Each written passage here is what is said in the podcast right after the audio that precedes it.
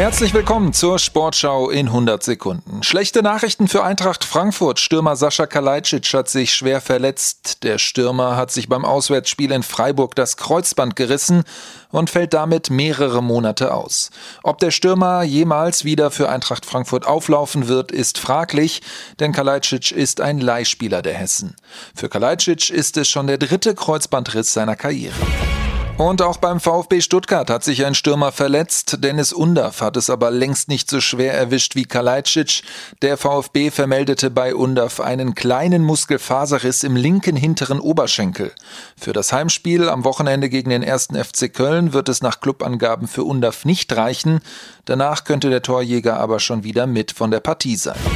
Für Borussia Dortmund wird es morgen Abend in der Champions League ernst. Der BVB tritt auswärts bei der PSW Eindhoven an.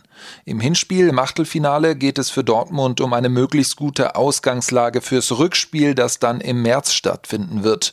Das Spiel übertragen wir live via Sportschau Live in der Audio-Vollreportage 90 Minuten am Stück. Einfach reinklicken, zum Beispiel über sportschau.de oder über die Sportschau-App und alle wichtigen Nachrichten aus der Welt des Sports natürlich wie immer über die gleichen Kanäle. Und das war die Sportschau in 100 Sekunden.